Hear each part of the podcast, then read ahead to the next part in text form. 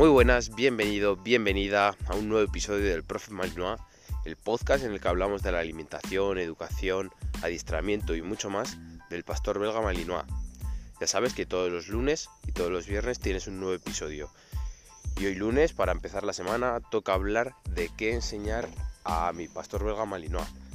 Sí que me voy a centrar más en, en lo que es la raza hoy, ¿vale? No voy a extrapolarlo a otros sitios. Sí que es cierto que, bueno, pues te puede valer para otros perros de trabajo, es decir, pues pueden ser border collies, pastores alemanes, ¿vale? Pero bueno, me voy a centrar solo en el Malinois y listo. Entonces nada, vamos a ello. Obviamente esto depende de lo que quieras hacer con tu perro a lo largo de su vida y de la tuya. Es decir, puedes dedicarte al mundo profesional o que simplemente sea un animal de compañía mm, y bueno, que sea un miembro más de tu familia. Voy a empezar por los por lo más común, que es tenerlo como un perro de compañía. Voy a centrarme, sí que es cierto, que en la, en la raza del Malinois, como bien he dicho, y eh, por razones que entenderéis a lo largo del podcast. La cosa es que el Malinois, y este es el primer consejo que os doy, la cosa es que el Malinois tiene muchos prejuicios a sus espaldas. Que si es un perro muy activo, que si puede llegar a atacar tanto a personas, a mi niño, a mi no sé qué, Mm, hay noticias en las que un Malinois ha atacado a un niño, además igual es la que más os puede llegar a sonar, a otros animales, eh, otros perros, que si es muy difícil de adiestrar, que si son muy inteligentes y por lo tanto se quedan con lo bueno y con lo malo, y un largo etcétera. Por lo tanto, si estás pensando en adoptar un Malinois, lo primero que quiero que hagas es que te quites todos estos prejuicios de tu cabeza. ¿Vale? Literal. ¿Por qué te digo esto? Pues porque un perro, mm, como muchas veces se dice, se acaba pareciendo al amo. Si el amo no le hace ni puto caso, y perdón por la expresión, pues el perro, pues claro, que va a sentir miedo, mm, va a atacar cuando sienta miedo. ¿Por qué? Porque no ha socializado, porque no tiene una educación mm, adecuada, que esto es muy subjetivo, ¿eh? pero ya me entendéis, y porque no se le ha dedicado tiempo. Entonces, esto es muy fácil. Imagínate que a ti te dan un cachorro de una camada y a mí me dan otro. Imagínate que yo no hago ni caso al perro, pero ni caso, le tengo en un poste a dado, le doy de comer, de beber y ya está. Y no se, me, no se menea de ahí, vamos a poner un año, un año entero. Le puedo dejar pues, pues una finca cerrada, pero nunca, no conoce más mundo. En cambio tú, todos los días con él, sales a pasear, le relacionas con otros perros, le acostumbras a diferentes estímulos, haces vida con él. Pues obviamente ese perro no va a ser como el mío. El tuyo será equilibrado y podrá ser, pues como me gusta llamar, un perro todoterreno. Puede adaptarse a cualquier situación y, vas a estar cómodo con él. ¿Por qué? Porque al final es algo que has elegido tú. Yo, si tengo así al perro, mm, mira, sinceramente, no sé si lo cogería por capricho o por qué, pero no me gustaría tener un perro así. Ahora bien, una vez tengamos ya estos prejuicios quitados, vamos a hablar de qué enseñar a tu perro y vamos a empezar con el tema de humanizar a los animales, que yo sinceramente tengo a Dante humanizado y no me cuesta nada decirlo, admitirlo. ¿Por qué? Porque al final lo que yo quería es un miembro más de la familia, un compañero y que pase el día a día conmigo. Y ya está, no hay más vueltas que darle. Humanizar sí que es cierto que puede tener varios puntos de vista y alguno lo puede definir de una forma y otros de otra. Cada uno lo puede interpretar a su manera. En sí es que humanizar es que un ente, vamos, un ente, es que lo he leído así en la definición, eh, un ser vivo mm, adopte las costumbres y formas de actuar del ser, eh, del ser humano.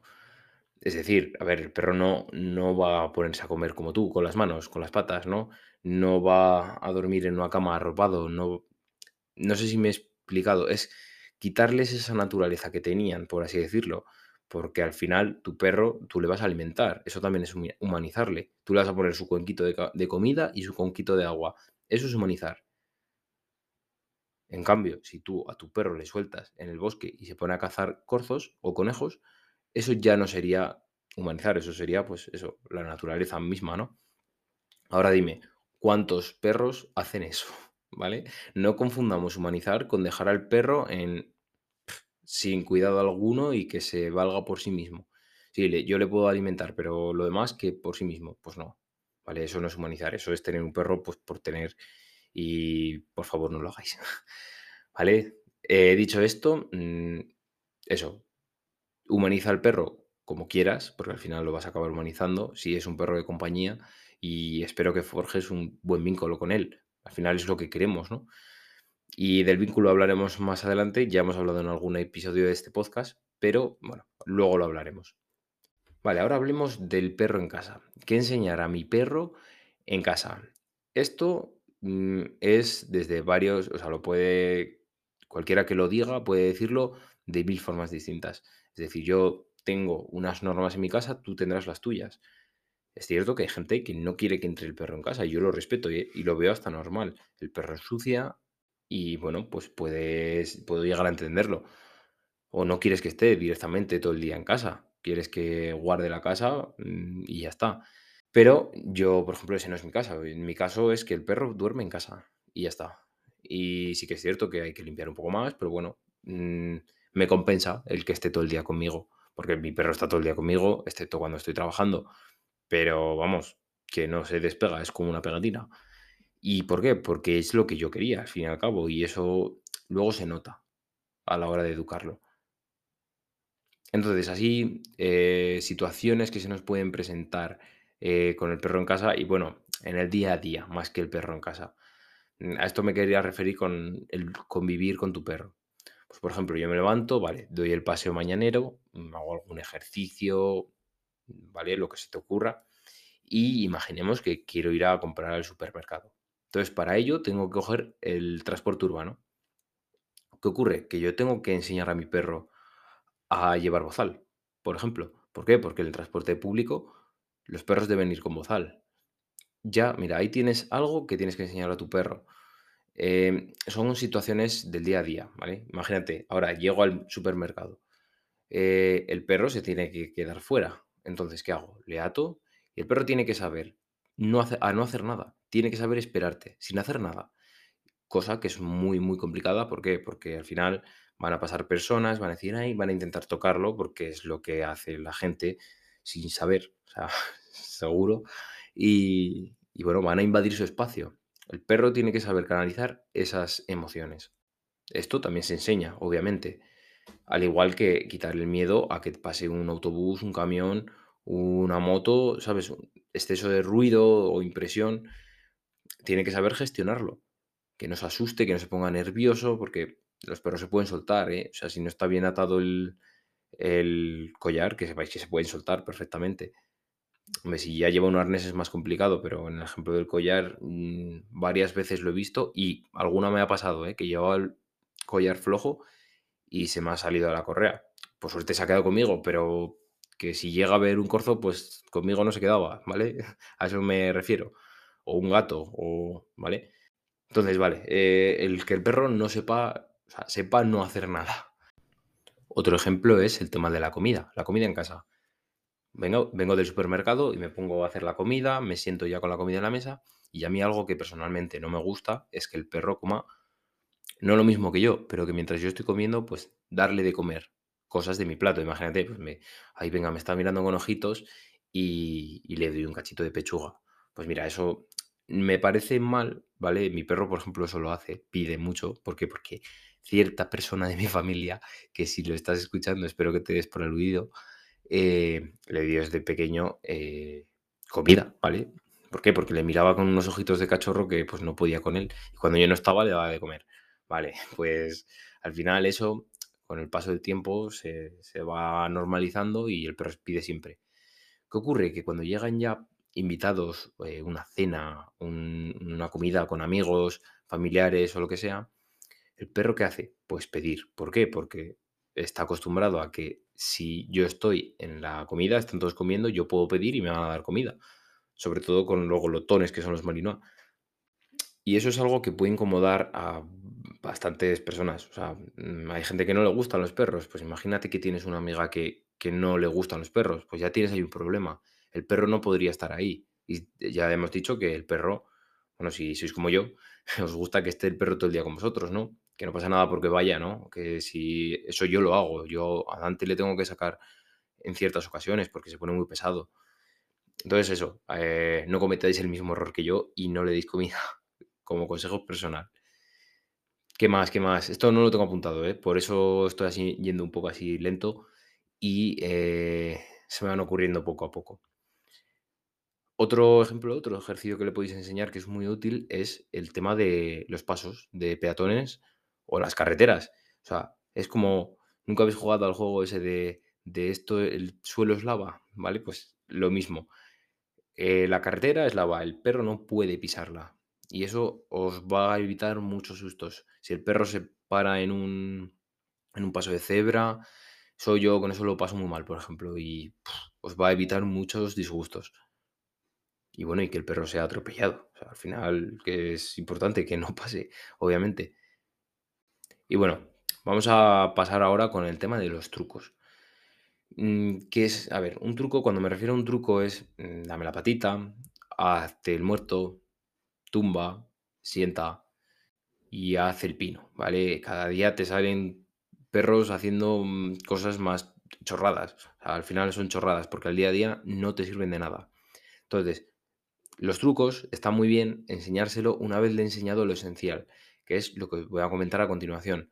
Pero empieza por lo esencial, por lo útil, por lo que te va a servir en el día a día, que es que de verdad que a veces es más fácil enseñar eso que, que eso, hacer el pino, yo qué sé. Hay perros que encima les dices un color y te tocan el color que es. A ver, ¿para qué te sirve eso? O sea, es que no te sirve de nada. Dedicándote al mundo, claro, esto, esto estoy hablando, dedicándote al mundo familiar, no al profesional, al de perro de compañía. Luego ya los trucos como el spin, por ejemplo, pues para, para hipo, para... Bueno, ahí depende de las modalidades, puede ser para cualquiera. Entonces, ¿qué te recomiendo enseñarle a tu perro? Primero, la llamada. La llamada es súper importante. Tenéis un, apartado en el curso, de, en la sección adiestramiento. Eh, creo que pone ejercicios y tenéis la llamada. De verdad, lo siento, todavía no he subido las imágenes porque no me han hecho las fotos. Estoy teniendo problemillas y no mm, he hecho las fotos. Entonces, de verdad, voy a intentar tenerlos lo antes posible porque, jo, me da mucha rabia, porque es un post muy bueno, está muy bien redactado y, joder, eh, os va a venir muy bien. Pero sé que es mucho más ameno y mucho más ilustrativo si tiene imágenes. Pero bueno, de verdad que lo intentaré subir. Volviendo al tema de los ejercicios mm, esenciales. Eh, la llamada es uno esencial porque vamos, te vas a ahorrar muchísimos disgustos. El casa, ¿vale? yo le tengo como abajo, ¿por qué? Porque es una posición de seguridad. Eso es cuando yo digo abajo, el perro, cuando yo veo, ¿vale? Esto también hay que tenerlo en cuenta, tienes que ir atento cuando caminas por ahí, cuando das un paseo, tienes que ir atento a tu perro y a, a los alrededores. Yo le digo casa y el perro, o sea, perdón, yo le digo abajo y el perro viene entre mis piernas y se queda ahí quieto. Y sabe que está seguro. O cuando ves que se asusta por cualquier motivo, imagínate los petardos que comentamos el otro día. Le dices casa y eso tiene que ser una situación de tranquilidad. Ligarlo así y ya veréis cómo vais a reforzar sobre todo ese vínculo que comentaba antes. Luego, quiero hablaros también del tumba y el sienta. Eso al final lo aprenden eh, de serie, por así decirlo. Al final, eso es muy fácil enseñarlo. También tengo los, los posts puestos. podéis echar un ojo. Son muy sencillos y al final pues, va a salir solo. Pero, por ejemplo, la patita, mm, yo considero que es, es que des la patita porque yo te voy a dar un premio, pues no lo considero algo útil. O sea, ¿para qué quieres eso? Sí, piénsalo y date una respuesta y déjamelo en los comentarios, porque de verdad que es que yo no lo entiendo que sí, que es muy mono verlo, pero pues ese tipo de cosas, ¿vale? Eso se lo puedes enseñar, pero cuando ya le has enseñado lo básico. Y hacer otro tipo de ejercicios, puedes enseñarle a hacer el osito, por ejemplo, que es apoyarse sobre las patas traseras y que parece eso, parece un oso porque está como sentado. Eh, eso lo puedes hacer cuando ya sabes lo esencial y quieres hacerle al perro pensar. Entonces, bueno, te aconsejo que sí, que vamos, puedes hacerlo perfectamente y está muy bien. Total, así como resumen, porque no me quiero alargar más, que estoy alargando bastante este episodio. El tema de humanizar al perro, bueno, elimina primero los prejuicios que tengas sobre el Malinois. Humaniza al perro en o sea, a tu gusto, por así decirlo, y puedo, esto por esto me van a criticar alguno, pero a ver, el perro lo vas a humanizar. Humaniza al perro eh, a tu gusto, enséñale lo que tú quieres que haga en casa y sobre todo crea ese vínculo con él. Claro, yo, por ejemplo, mi perro me, o sea, la gente me dice, yo con mi perro tengo un muy buen vínculo. ¿Por qué? Porque me tiro todo el día con él. El perro duerme conmigo. O sea, en mi habitación, ¿eh? no en la misma cama. Eso sería ya demasiado. Y yo dormiría bastante mal. Pero eh, me entendéis, yo creo que me entendéis. ¿Qué más? ¿Qué más? Eh, las situaciones diarias en casa y en la calle. Luego el tema de los trucos, que te recomiendo que enseñes primero, eh, ya no los trucos, sino las órdenes, los ejercicios, los comandos que valen la pena enseñar, como los que te he dicho. Hay muchos más, puedes echar un ojo por ahí que encontrarás unos cuantos. Y, en y ya para eh, frase final, eh, que el perro sea todoterreno, que esté equilibrado y sepa estar en cualquier sitio al que le, le sometas. Ya no someter, someter parece que lo obligas, pero a cualquier sitio que vayáis, que sepa estar tranquilo el perro. Pues nada, esto ha sido el episodio de hoy. El siguiente episodio no hablaremos del tema profesional, sino que lo dejaré para uno siguiente, porque para el siguiente tengo uno que yo creo que os va a interesar, ya que la mayoría eh, os dedicáis al mundo del... no os dedicáis al mundo profesional, yo creo que os va a interesar más el siguiente episodio que hablar de esto. Que es muy curioso, ¿eh? Lo del tema profesional, todas las, todos los caminos que hay, y está muy bien. Pero bueno, yo creo que os puede interesar más lo que hablemos el viernes.